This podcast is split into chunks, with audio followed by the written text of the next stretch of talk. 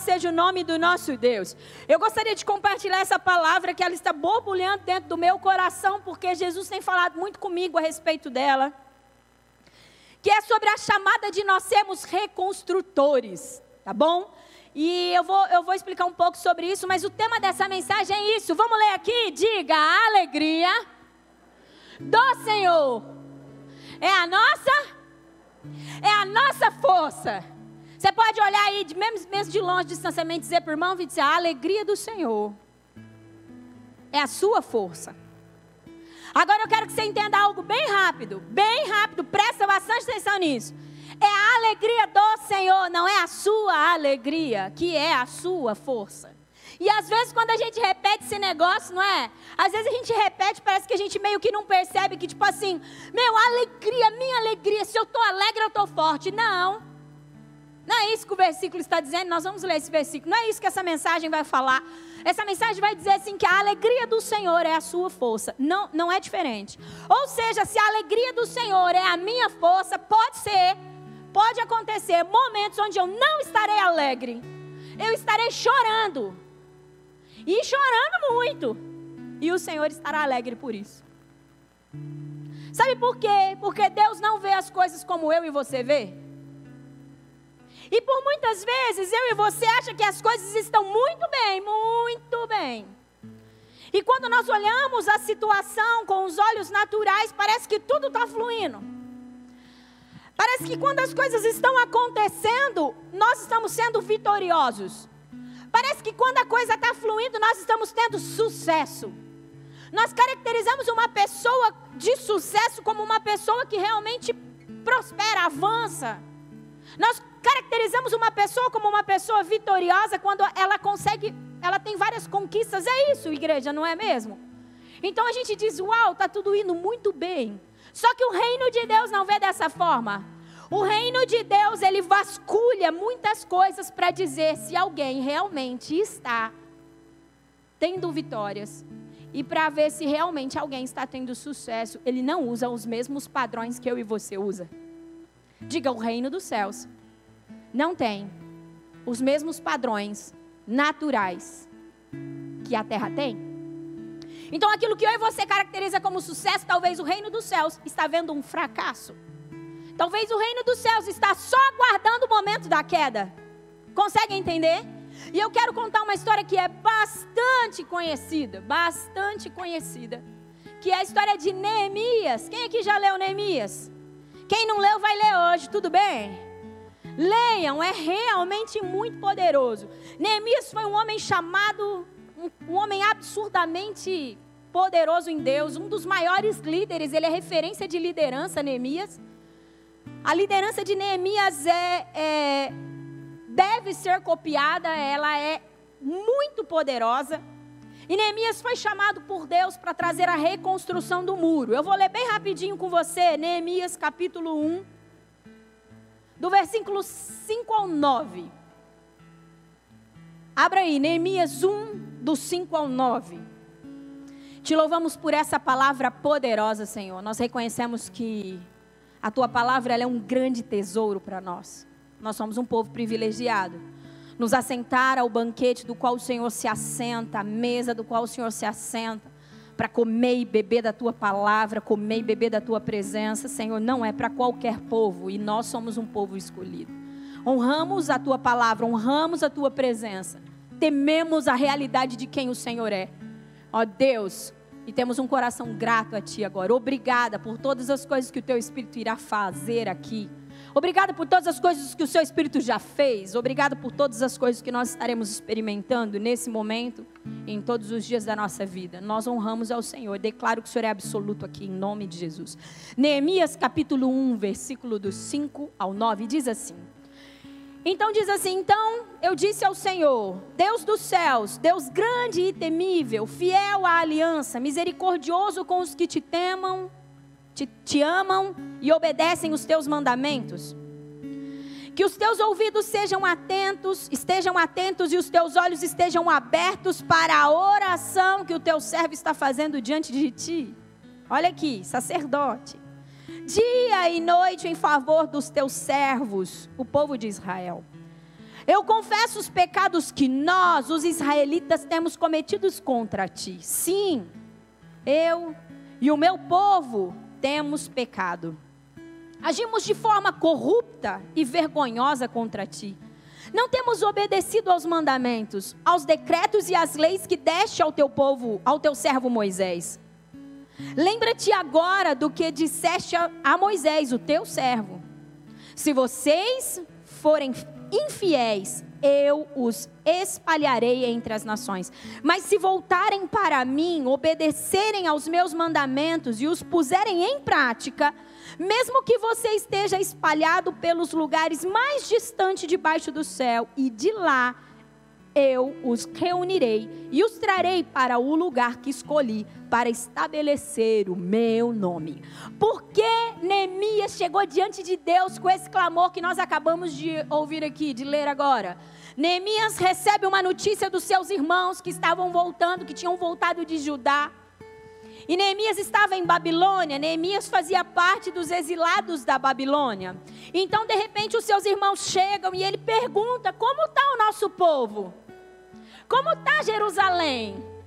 E aí ele pega e recebe esse tipo de notícia. Ele diz assim: se você for ler lá, você vai ver, olha, eles estão sendo humilhados. Está tudo destruído lá. Está caótico a situação lá. Estou pondo nas, na, na, minha forma de expressão, mas você vai ler lá, você vai ver que é isso. A coisa realmente está muito feia, tem muita destruição lá, tem uma bagunça. Eu quero te falar uma coisa, Neemias. Esdras, nessa situação aqui, já havia ido para lá para a reconstrução do templo e tudo mais. E aí ele pega e fala assim para Neemias: Olha, Neemias, os muros estão destruídos. Agora eu vou te explicar qual é a importância de um muro para a cidade daquele tempo. Muro simbolizava segurança para o povo. O muro simbolizava a segurança. Por quê? Porque as cidades elas eram muradas e aí ficavam vigias às portas da cidade, em cima dos muros, para que quando o inimigo viesse de longe, eles pudessem se defender. Quem lembra das muralhas de Jericó? Lembra? Era segurança, é assim que funciona. E aí, aquele irmão de Neemias anuncia para ele: o povo, além de destruído, humilhado, de passar dificuldade, de ter muita bagunça, muita, muita destruição lá, ainda está totalmente desprotegido, porque os muros estão destruídos. É assim que um, que um homem ou uma mulher de Deus chega diante de Deus, em, em, diante de um caos. Reconhecendo primeiramente quem Deus é: Deus dos céus, Deus grande e temível, fiel à aliança, misericordioso. Ou seja, Deus, eu sei que o regaço está lá sobre o meu povo, um povo inclusive escolhido pelo Senhor, mas a culpa não é sua, é nossa mesmo. E aí ele começa a pedir perdão e reconhecer o tamanho da corrupção do seu povo e o tamanho do pecado, o quanto seu povo trocava Deus pelos outros deuses, o quanto seu povo se manifestava com rebeldia. E assim, como se fosse necessário, mas é muito interessante. Neemias lembra Deus do que ele havia falado para Moisés.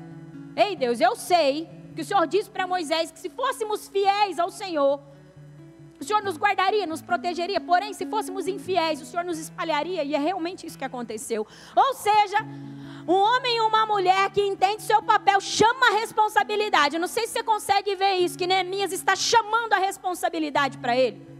Dizendo, nós erramos e eu estou aqui para pedir perdão. Bom, vamos lá, vamos continuar.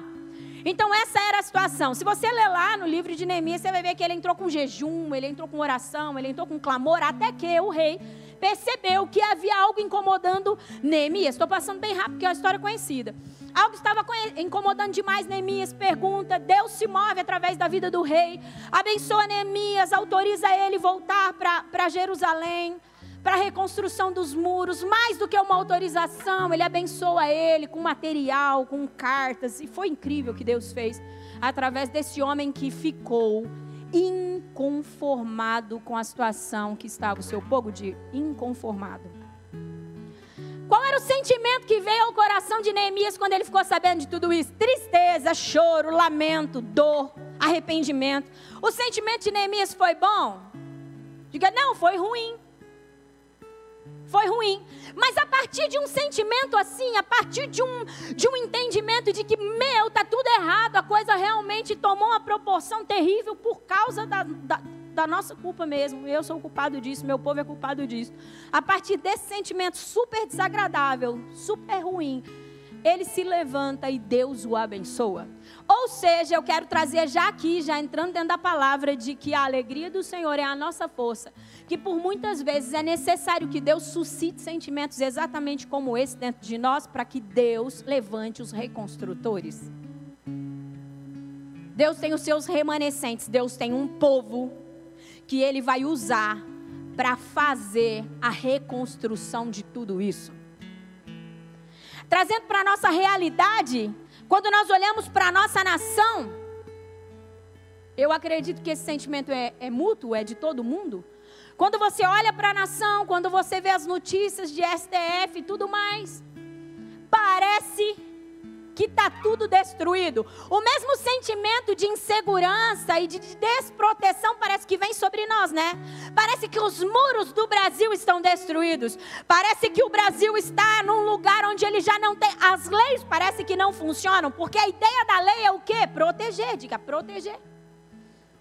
A ideia da lei é proteger a nação, a ideia da lei é proteger os brasileiros, mas de repente nós começamos a nos deparar com muitas injustiças.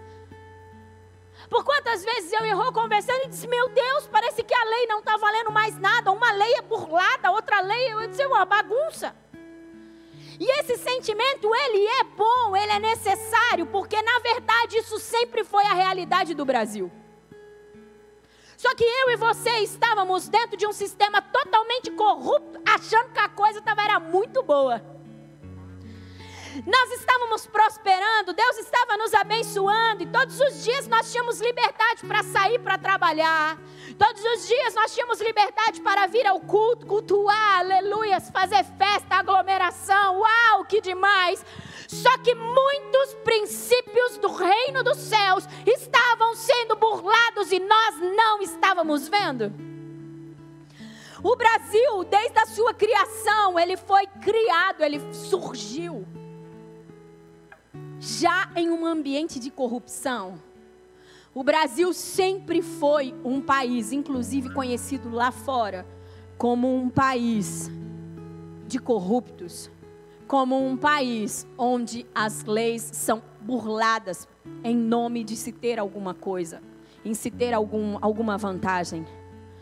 Nós estávamos vivendo muito bem, porém, quando os céus olhava para a nação brasileira, os céus estava vendo um país em destruição. E nós não estávamos percebendo isso. E aí, de repente, porque Deus está trabalhando na nação brasileira para fazer com que a nação brasileira cumpra o seu propósito, Deus liga um holofote, Deus clareia a nação brasileira e começa a fazer com que eu e você, os brasileiros, vejam o tamanho da ruína. Veja o tamanho da destruição. O Brasil estar dessa forma, eu e você ver o Brasil como ele está agora, não é uma notícia nova para o céu, sempre foi dessa forma. Todas as vezes que os homens que amam a justiça tentaram se levantar, ou foram mortos, ou tiveram que sair do país.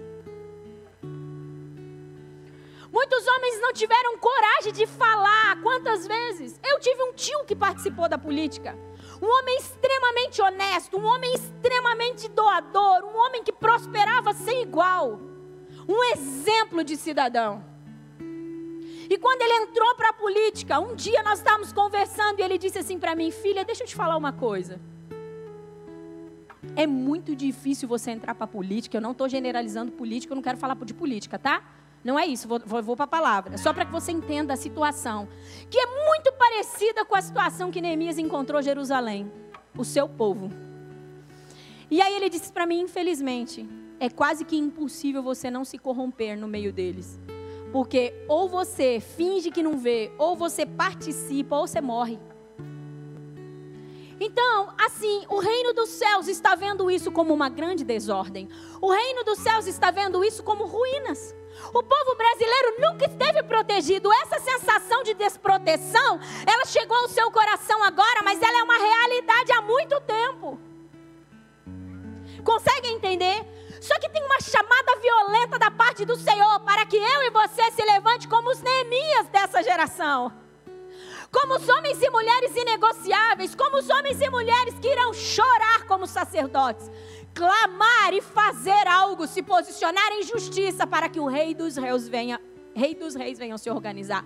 Dentro do contexto da história de Neemias, você vai ver que se levantou Sambalate, Tobias, os homens que queriam fazer de tudo para que os muros não fossem reconstruídos. Muitas afrontas, muitas coisas terríveis Neemias teve que vencer, por isso é um exemplo de liderança. Ele permaneceu no propósito. Agora eu quero que você abra comigo Neemias capítulo 8, porque entraremos na alegria do Senhor, é a nossa força. Quantos estão comigo? Quantos estão entendendo? Não estou aqui para pregar política, não é isso. Eu estou dizendo para você que a mesma situação que estava Jerusalém, na verdade, talvez possa estar a nossa nação é que a gente não percebia. Eu imagino Neemias no palácio, ele era copeiro. Ele tinha um bom cargo. Neemias não tinha escassez de nada. Neemias não estava em um ambiente onde ele via destruição. Eu imagino que Neemias, até saber essa notícia, Presta atenção aqui comigo. Neemias, até saber dessa notícia de destruição de Jerusalém, de desproteção de Jerusalém, ele vivia tranquilo. Ele vivia em paz. Por quê? Porque o ambiente do qual ele estava estava perfeito, de boa. Ele não era escravo, ele não carregava uma bola nos pés. Não, Neemias vivia como um homem livre em Babilônia. Consegue entender? Porém, o seu povo já estava nesse estado. Quando a notícia chegou, foi aonde abalou Neemias. Abalou de um tanto que ele não conseguia nem disfarçar. Que eu e você não, não, não consiga disfarçar quando a gente chega na presença do Senhor, tá bom? Na presença do Senhor, que a gente possa chorar litros, gente. Vamos lá, Neemias capítulo 8.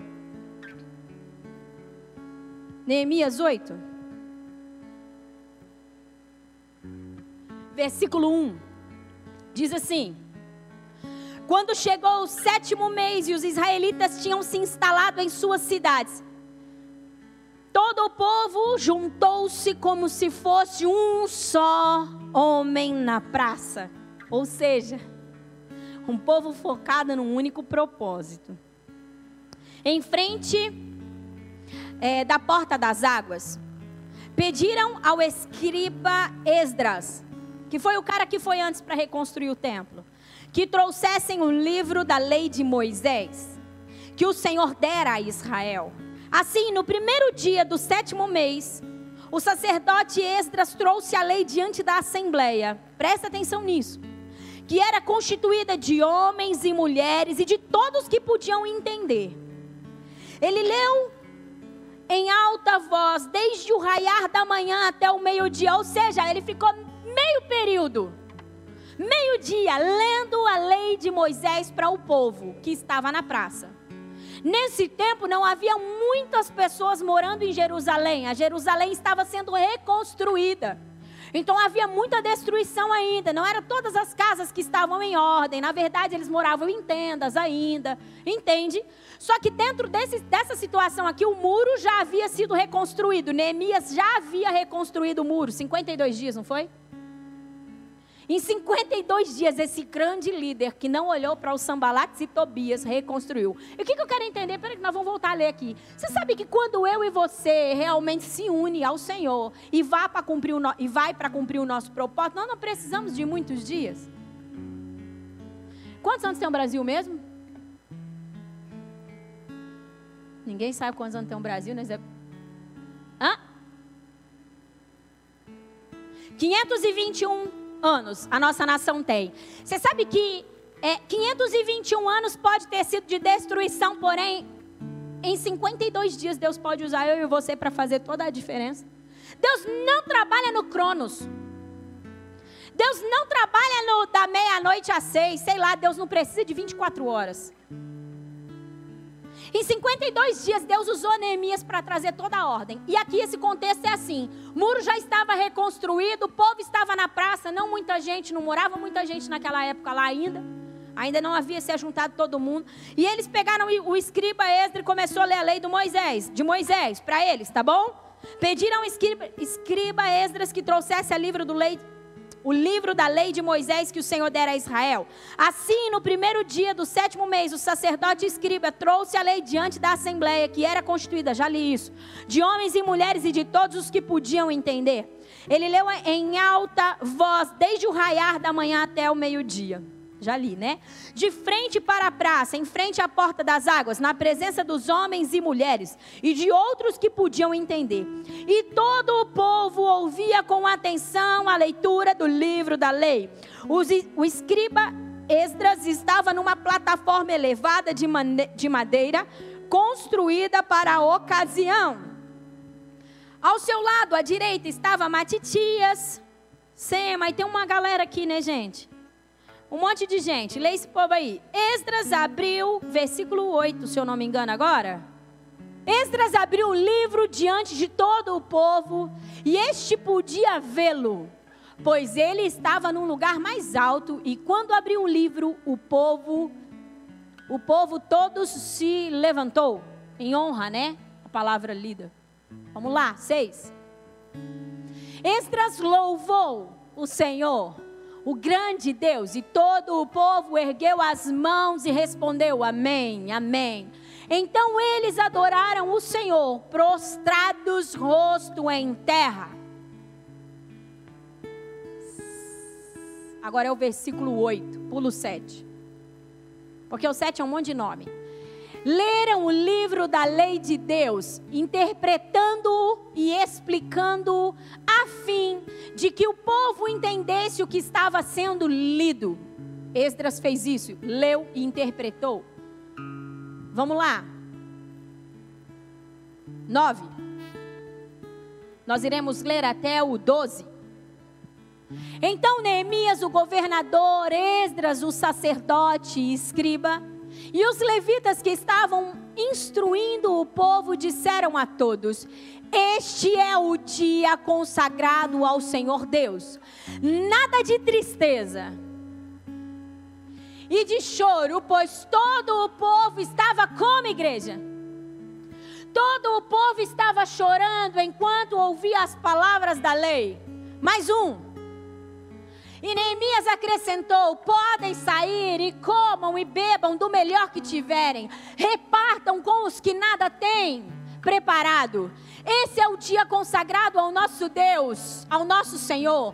Não se entristeçam, porque a alegria do Senhor os fortalecerá. É até aqui que eu quero falar com você. O que estava acontecendo? Organizou tudo, mais ou menos, o muro restaurou, beleza, o povo já estava com segurança, maravilha. Então juntou todo o povo na praça e Neemias e Esdras, no caso, começou a ler a lei de Moisés. A palavra do Senhor diz que a lei, ela veio por causa do pecado. Se você ler isso na Bíblia, você vai ver que eu não lembro que versículo que está, mas é isso aí. A lei, ela veio por causa do pecado. Não havia lei no período de Adão, de Abraão e por aí vai. A lei veio através da vida de Moisés quando subiu no monte. Quem lembra disso? Moisés subiu no monte, Deus deu a lei. Por quê? Porque o povo estava se perdendo. O povo perdeu o padrão do que é viver com Deus, do que é temer a Deus, do que é andar em santidade. Então a, veio, a, a lei veio para dizer assim: até aqui você pode ir. Não infringe aqui não, que senão vai dar ruim. A lei é mais uma manifestação do amor do Senhor, porque Ele quer que o seu povo viva na sua presença. E então, dentro daquele caos todo, as coisas sendo reconstruídas, a lei de Moisés é lida para o povo. E quando eles se deparam com o que Deus esperava deles, com o padrão de Deus através da lei, e eles olham para a sua situação, diz a palavra, nós lemos aí que eles o fizeram o quê, gente? Começaram o quê? Chorar. Porque através da lei de Moisés veio luz para o povo. E eu acho muito interessante porque uma pessoa, um reconstrutor, alguém que nunca sai da presença do Senhor, que nunca, nunca negocia as leis do Senhor, ele anda na frente. Quem entende isso? Neemias já havia chorado, já havia entendido e já havia se arrependido lá atrás. Neemias não precisou que Estras lesse a lei de Moisés para ele, para ele poder chorar. Neemias estava num tempo à frente. Quantos estão entendendo o que eu estou dizendo? Existe uma chamada da parte de Deus para homens e mulheres reconstrutores, homens e mulheres que vão andar à frente. Por que andam à frente? Porque não veem o que o mundo vê, veem o que o céu vê. Neemias não via só o que o mundo via. Neemias chorou pelo, pela desordem, mas ele sabia da onde estava tudo vindo tudo aquilo. Ele sabia que é por causa da infidelidade de um povo que aquilo estava se acontecendo na terra. Então, no momento de chorar, interceder e clamar, Neemias fez. Só que quando as coisas já começaram a ser reconstruídas, Neemias não chorava mais. Ele dizia: esse dia é um dia consagrado ao Senhor, é um dia de festa. E assim, gente, ainda tinha bagunça? Tinha. Ainda tinha desordem? Tinha. Ainda tinha desafios? Tinha. O povo já estava todo lá, morando em casa, estava tudo tranquilo. Não, não estava.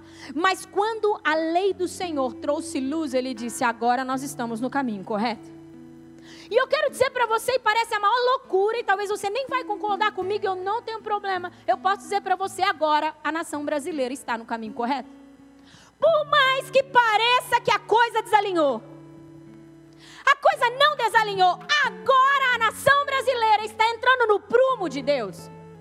Porque agora o que estava oculto está sendo denunciado e a lei do Senhor está sendo colocada. A lei está sendo imposta para o povo. Extras.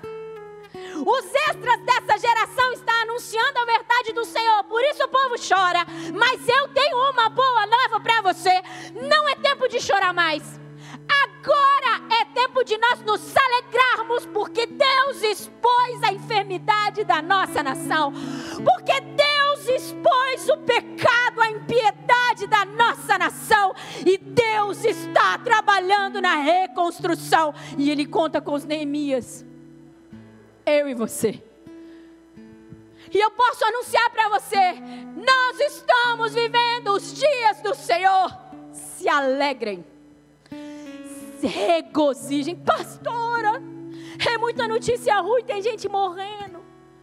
Como o sacerdote chega diante da presença do Senhor, há tempo de chorar, meu irmão, mas há tempo de se alegrar.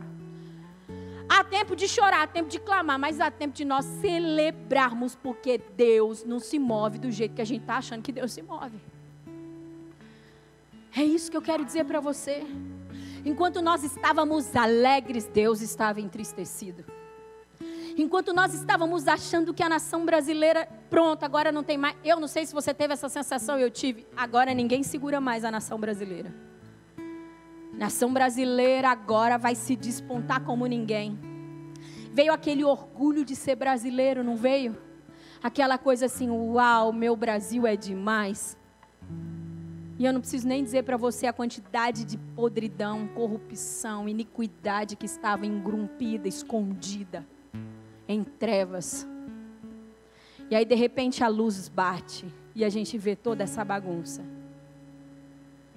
E ao ver toda essa bagunça, é tempo de nós nos alegrarmos, orarmos, intercedermos, como Neemias fez no capítulo 1 que eu li para você.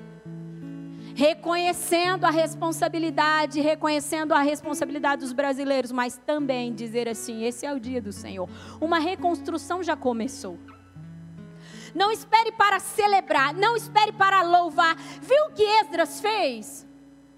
Diz a palavra que quando Esdras, eu não lembro mais qual era o versículo, diz a palavra que quando Esdras terminou de ler, ele fez o que? Ele louvou ao Senhor. Sabe o que é louvar? É celebrar. Louvar é olhar um para o outro e dizer assim: Uau, Deus é demais, Deus é fiel, Deus é poderoso, engrandecido seja o Senhor. Louvar é encher o coração de gratidão e de reconhecimento da realidade de quem Deus é e comunicar entre os irmãos. Sabia? Louvar é comunicar a realidade de quem Deus é, empolgado porque quem Deus é. É isso. Esdras fez isso porque os caras já estavam para frente, ele disse assim: estava tudo bagunçado, mas agora começou a ordem vir. E é isso que está acontecendo na nação brasileira. Estava tudo bagunçado até agora, gente. nós estávamos nos entretendo, nós estávamos entretidos no que parecia estava dando certo, mas o céu não estava aprovando a nação brasileira. E a prova é o que nós estamos vendo agora. Agora parece que eu e você não quer aprovar o Brasil, não é verdade? Só que agora os céus já dizem, ei, já comecei a reconstruir os muros. Ei, já comecei a reconstruir o templo. Ei, eu já comecei a reconstruir e trazer ordem para que a minha promessa se cumpra sobre a nação brasileira. Então, a alegria do Senhor é a nossa força. Se Deus está alegre, porque Deus está organizando as coisas aqui, nós também temos que nos alegrar e nós precisamos entender, buscar na alegria do Senhor a força. Pastora, o que mais você está querendo dizer? Eu vou trazer essa palavra agora bem rapidinho para você. Quantas vezes parece que o casamento está tudo muito bom, bom, bom, bom, maravilhoso. De repente estoura uma bomba. E aí, quando estoura uma bomba, quando o marido ou a mulher olha para o outro e diz assim: Eu estou indo embora. Diz: Como assim está indo embora? Eu estou indo embora porque eu já não aguento mais. A gente tem 15, 20 anos de casado, eu estou indo embora. Por que você está indo embora? Eu disse: Nossa, mas parecia que estava tudo tão bem. Quando estoura situações aí é que você vai refletir e dizer assim: Não, há muito tempo meu casamento estava bagunçado. Não é assim que funciona? Não, peraí, deixa eu ver. Há muito tempo eu não estou num bom relacionamento, mas parecia que estava tudo bem. Porque parece que a gente se entrete, a gente, a gente, a gente se perde em muitas coisas. A gente não vê o quanto a gente está sendo roubado em muitas coisas. Diariamente estamos sendo roubados, mas parece que a gente vai no balanço da coisa. Até que algo aconteça para denunciar o que já estava estragado há muito tempo. Um casamento, ele nunca acaba do dia para a noite. Acaba? Alguém deixa de amar o outro de um dia para a noite? Não. O amor vai morrendo durante a caminhada. E de repente você diz: Eu não amo mais essa pessoa, mas não foi do dia para a noite. Quando alguém tem uma doença silenciosa, um tumor, alguma coisa assim, às vezes a gente olha, a pessoa está ótima. De repente vem a denúncia. Uma dor estranha, uma fraqueza, algo de errado, aí vai no médico. Foi de repente que aquilo apareceu? Não, aquilo já estava na pessoa, mas de repente manifestou. E aí, quando que começa o processo de cura e restauração? Quando ela tem que realmente entrar e se deparar com a situação. Não é assim? O casamento começa a ser restaurado quando? Quando ela encara as diversidades, os problemas, as dificuldades que ela estava tendo e diz: Não, a gente não estava bem faz tempo. Então agora vamos sentar, agora vamos conversar. Então agora assim é na nossa vida, assim está sobre a nossa nação, mas eu não quero falar só sobre a nossa nação, porque esse processo aqui pode ser que esteja acontecendo na sua vida. Uma empresa quebra do dia para a noite? Não, ela vai tendo problemas, ela vai começa a fazer empréstimos, ela começa a ter dificuldade, de repente quebrou. Consegue entender que há um processo? mas parece que de repente está tudo bem. Rep... Não, gente, o que eu quero dizer para você é que nós precisamos nos atentar como os céus, nós precisamos usar a palavra como um padrão, como um princípio, como um, um prumo sobre as nossas vidas para que as coisas realmente aconteçam dentro do propósito do Senhor e a gente não venha a ter surpresas. Eu estava dizendo, quando uma pessoa tem uma enfermidade, está tudo bem, de repente sente uma dor, vai lá no médico. O processo de cura e restauração dela começou em meio ao sufoco. Entende? Se ela não descobrisse, ela morreria. Mas agora que ela descobriu, pode ser que ela tenha cura, porque ela começou por um processo. É muito interessante, porque Oséias fala sobre isso. Ele mesmo faz a ferida. Eu falo para vocês que Deus expondo a realidade da nação brasileira, feriu os nossos corações. Só que diz a palavra que Ele mesmo cura. E por que, que Deus faz isso? Para que nós venhamos a estar com Ele. Depois lê lá Oséias capítulo 6. Sabe por que, que Deus faz isso? Porque Deus nos chama, venham, Ele diz. Venham, se aproximem do Senhor. Sabe como que Deus chama um povo? Expondo o quanto Ele está longe dele. E como que Deus expõe o quanto um povo está longe dele? Permitindo que você se depare com a realidade que existia e que você não via. E muitas vezes, quando nós nos deparamos com isso, é terrível. Só que aí então Deus se alegra, porque um processo de restauração e ordem começou. Um processo de cura começou. É exatamente isso.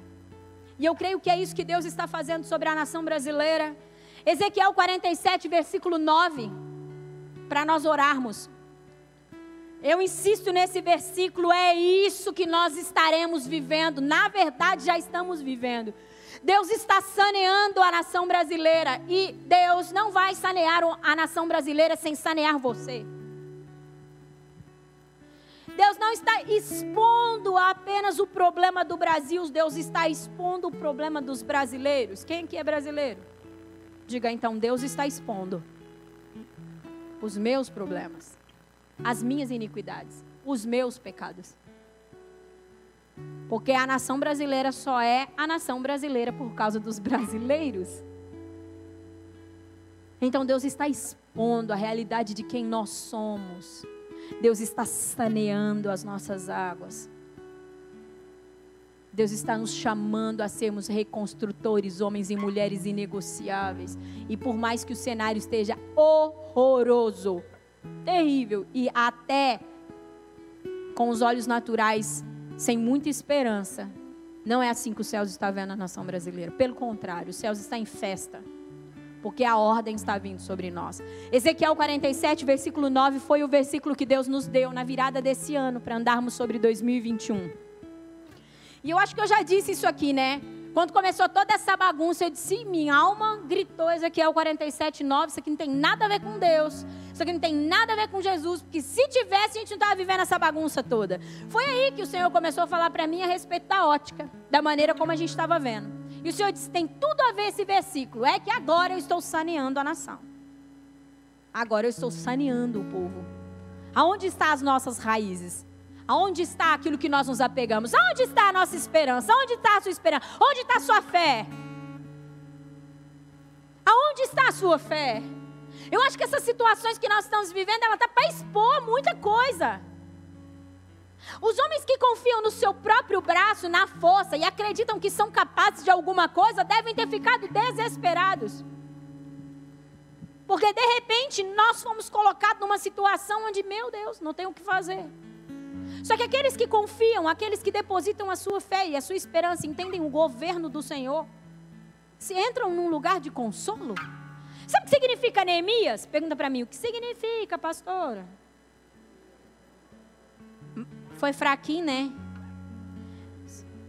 É desse jeito que eu gosto, Ed. Gente, quem conhece o Ed? Poderoso esse homem, não é? Evangelista poderoso, deixa o fogo queimar, deixa o povo, deixa, deixa, deixa esse povo, essa cidade conhecer sua voz, viu, Ed? Nome de Jesus, deixa todo mundo experimentar desse amor que você tem por Jesus. É isso aí, viu? Jesus tá, tá, oh, aleluia, Jesus. Que o Senhor faça conhecido a voz e o coração do Ed nessa cidade, Senhor e nação do jeito que o Senhor quiser. Neemias significa o Senhor consolou. Quem está precisando de consolo aí? O Senhor consolou Israel, Jerusalém, através da vida de um reconstrutor. O Senhor quer consolar a nação brasileira através da minha vida e da sua vida homens e mulheres inegociáveis, homens e mulheres que permitiram ser saneado, que permitiram que a luz do Espírito viesse, denunciasse a, a, a bagunça que estava, a desordem que estava, que choraram, que clamaram, que pediram por misericórdia, que reconheceram seus pecados, que reconheceram suas falhas, e aí partiram para a reconstrução. É isso reconstruindo primeiramente a nossa vida, a nossa família, a nossa casa. Amém? Ezequiel 47, 9 diz: Por onde passar o rio haverá todo tipo de animais e peixes. Sabe por quê? Porque o rio é de Deus. E aonde Deus chega, a vida chega, meu irmão. Pronto acabou. Não, não tem como, não, não, tem outro, não tem outro jeito. E se Deus chegou sobre a nação brasileira, a vida chegou também. Pronto acabou. Por mais que a gente está vendo morte. Consegue entender? E aí é interessante que ele diz porque essa água ela flui para lá e ela faz o quê? Ela saneia a água salgada de modo que onde o rio fluir tudo viverá. Sabe o que é sanear a água salgada? Na água salgada, no mar morto, tem algum tipo de peixe? Tem algum tipo? Isso é lindo o que está acontecendo lá em Israel. Depois vocês dão uma olhada. Vocês viram, gente? Essa meu Deus. É isso, Ezequiel 47 se cumprindo.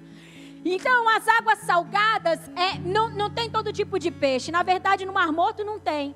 Porém, essas águas que fluem do rio de Deus, do trono de Deus, elas vêm saneando e trazendo ordem. Ela vem tirando o que é impuro, tirando o que carrega morte, tirando aquilo que é imperfeito, tirando aquilo que impossibilita a vida de acontecer. Essas águas, ela vem fazendo isso, e é isso que o Senhor quer fazer na minha vida e na sua vida e na nossa nação. Lavar com o seu rio, lavar com as águas dele que são carregadas de vida. Carregadas de vida. Limpando, organizando, trazendo a mais perfeita ordem. Para que então o rio possa manifestar toda a sua vida. A nação brasileira é formada de um povo muito poderoso de um povo muito forte. A nação brasileira é formada de homens e mulheres valentes. Deus está saneando as coisas para que nós possamos empunhar a nossa espada, o nosso escudo e colocar a nossa voz onde Ele verdadeiramente deseja, para que nós possamos manifestar a, a, a vida do Senhor. Então é isso. Ezequiel 47 fala exatamente sobre isso.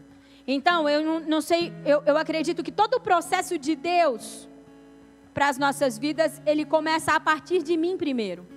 Então, eu não quero que você ouça essa palavra, apesar de eu ter sido bem enfática a respeito da nação brasileira. Eu não quero que você pegue essa palavra como uma, uma palavra para a nação. Eu quero que você pegue essa palavra, primeiramente, para entender o, o momento que nós estamos vivendo. E não permitir que o seu coração se entristeça, a não ser quando você estiver na presença do Senhor como intercessor, entenda isso aqui que nós vamos levantar e orar agora. O intuito dessa palavra é que você se achegue à presença do Senhor como um sacerdote, um homem e uma mulher de responsabilidade, e chore sim e reconheça sim as nossas falhas. Que você se torne um intercessor. Lá, na presença do Senhor, é momento de você demonstrar a fragilidade dos brasileiros, a fragilidade da nação brasileira reconhecendo o seu amor e a sua fidelidade. Saiu da presença do Senhor, pastora, como vai ser o meu estado? Alegria, festa, comemora. Esse é o dia do Senhor. Pastora, mais jornal, mais isso, mais isso, mais. Alegria, festa, esse é o dia do Senhor. Deus está trazendo ordem sobre a nação brasileira. Essa é a ótica do céu sobre a nação brasileira hoje. Aonde eu enxergo o caos, Deus enxerga um começo de ordem, um começo de cura. Quando às vezes, volta a dizer, um diagnóstico ruim, ele é melhor do que não ser, não ter um diagnóstico. É melhor você ser diagnosticado com algo do que você nunca receber o diagnóstico e morrer sem saber daquilo. Consegue entender o que eu estou dizendo? Nós recebemos um diagnóstico. Assustamos com o diagnóstico. Agora vamos clamar ao Senhor, porque a cura já está acontecendo, a restauração já está acontecendo. Então você vai ver isso. E aí, pastora, para minha vida, para minha casa, para eu, o que, que eu faço com essa palavra? Pastora, pergunta assim para mim, pastora, como eu utilizo essa palavra na minha vida? Vasculhando através da luz do Espírito o que está bagunçado aí. Aonde os muros caíram? Que lugar da sua vida que está desprotegido? Que lugar da sua vida que está desabado? Que você olha e só tem ruína? Qual lugar? Casamento? Qual é o lugar? O coração? Sei lá. Qual é o lugar da sua vida que você olha e você vê como Neemias viu? Meu, se você ler o livro de Neemias, você vai ver o relato de quando ele andou pela cidade. É terrível. Qual é o lugar da sua vida que se encontra exatamente como Jerusalém se encontrava? Tudo destruído, tudo queimado, sem muro de proteção. Sabe o que você vai fazer? Do mesmo jeito que Neemias fez. Chorar, clamar, se arrepender, reconhecer. Aí depois disso, você vai lá para a praça. Neemias 8, que nós lemos. Você vai pegar a lei do Senhor, a palavra do Senhor. Meu povo perece por falta de conhecimento. E dizer por que, que ficou tudo tão bagunçado aqui. Deixa eu ver o que a Bíblia diz sobre isso. Você vai trazer o padrão de Deus para aquela, aquela situação. Consegue entender o que eu estou te falando? Sabe qual é a ideia dessa palavra? De você sair daqui pensando e você chegar diante do seu secreto e ter coisa para falar com Deus a respeito dessa palavra. Se você não tem prática de anotar, é bom que você tenha. Porque tem muitas chaves poderosas que podem, na verdade, alavancar a sua vida para um lugar que Deus quer que você vá. através dessa palavra. Estou liberando um monte de estratégia, um monte de entendimento que pode mudar a sua vida. É mais poderoso que uma oração forte. É mais poderoso que eu impor a mão na sua cabeça e te dar uma oração forte. Todo mundo gosta de uma oração forte, né? É mais poderoso quando você anota tudo, chega diante de Deus e diz: Agora eu sei como que eu tenho que fazer. É assim, ó. Aí você vai chegar com a palavra e dizer: é, tá tudo bagunçado. Porque o que a palavra de Deus diz a respeito disso?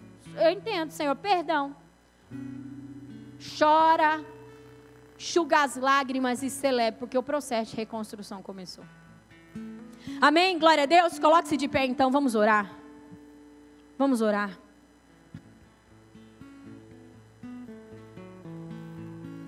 A alegria do Senhor é a sua força. Quando nós entendemos esse processo, Deus vem nos fortalecer. Talvez você pense assim, ó, pastor, eu preciso de muita força para poder encarar tudo isso. A alegria do Senhor é a sua força. A alegria do Senhor te fortalece. Pastor, eu vou precisar de muita força para poder pôr ordem, para começar o processo de reconstrução. Pastor, eu vou precisar de muita força para levantar os muros de novo. Tudo bem. Deus nunca negou força para o seu povo. Gideão, quando se viu um homem incapaz, o Senhor disse para ele o que, igreja? Seja forte e corajoso. Por que, que ele disse para Gideão, seja forte e corajoso? Porque ele estava dizendo assim: toda coragem, toda força que você precisa, eu te dou. Moisés, quando o gago não conseguia falar diante das pessoas, o Senhor falou para ele assim: Ei, fui eu que te escolhi. Eu estou pondo a minha palavra. Fui eu que te capacitei, eu que te ensino a falar. Vai e faça aquilo que você precisa fazer. Consegue entender? Eu quero que você entenda que tudo aquilo que você precisa viver, tudo, sem sombra de dúvida. Pastora, mas você não tem, você não conhece minha história. Deus conhece a sua história e Deus sabe que Ele pode te capacitar para vencer tudo isso, se você seguir isso que eu acabei de ensinar. Se arrependa, reconheça, chama a responsabilidade para você. Quer te dizer que o capeta não é responsável pela desordem do seu casamento não é responsável pela bagunça da sua vida. Ele é só um oportunista.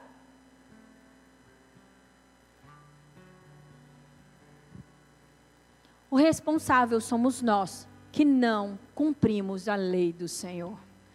A nação de Judá foi para a Babilônia porque não cumpriu a ordenança do Senhor. Eles foram separados, eles foram divididos, eles sofreram muitas coisas, não por causa do capeta, por causa que descumpriram a lei do Senhor. Consegue entender? O capeta só entra, os demônios só entram quando eu e você quebra princípio. Consegue entender? Então a responsabilidade é nossa mesmo. Tudo bem? Vamos começar a orar? Aquilo que o Espírito do Senhor já mostrou para você, que estava desprotegido, sem muro, que estava destruído, na sua vida. Agora não quero que você ore pela nação, não, tá bom? A gente já fez isso no momento louvor, não é? Foi poderoso isso. Já oramos pela nossa nação e você vai fazer isso na sua casa também. A nação brasileira pertence ao Senhor Jesus. Deus está fazendo umas coisas lindas, lindas, lindas. Tem tanta prosperidade para vir sobre os brasileiros e sobre a nação. A nação brasileira, ela foi feita, formada, criada, escolhida pelo Senhor como um povo muito rico. Tem muita riqueza na nossa nação e não é à toa. É uma nação próspera e abençoada. É que estava tudo bagunçado. Agora ele está pondo ordem. Então eu não quero que ore pela nação, é por você. Aquilo que você sabe que está em desordem, que está em destruição, que está sem muralha de proteção, você vai começar a se arrepender. Você vai começar a pensar agora a respeito do que o Senhor. Se, depois você pesquisa aquilo que, as palavras que vierem, pesquisa versículos que vão te ajudar nisso. Daí você combate com a palavra. Tudo bem? Vamos orar então e aclamar ao Senhor. Vamos clamar a Deus. Comece a falar com o Senhor agora. Comece a orar. Fale em voz audível, tá bom? Fale em voz audível. Por que, pastor, em voz audível? Porque não é só os céus que precisam ouvir que você se levantou como um reconstrutor. Não é só os céus que precisam ouvir que você está disponível a ser alguém que vai reconstruir, fazer diferente. Se os seus pais fizeram tudo errado, você é um reconstrutor de uma geração. Você pode fazer tudo certo, você pode reconstruir as coisas para que os seus descendentes não vivam no mesmo lugar de, é, de destruição e, e, e ruínas que você viveu.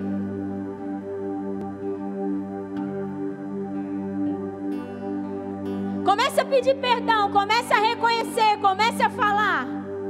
Vem Espírito com luz. Aquilo que o Senhor mostrou a Neemias quando chegou em Jerusalém. Mostra para eles como está todas as áreas da vida dele. Expõe agora, por causa do seu amor e da sua fidelidade.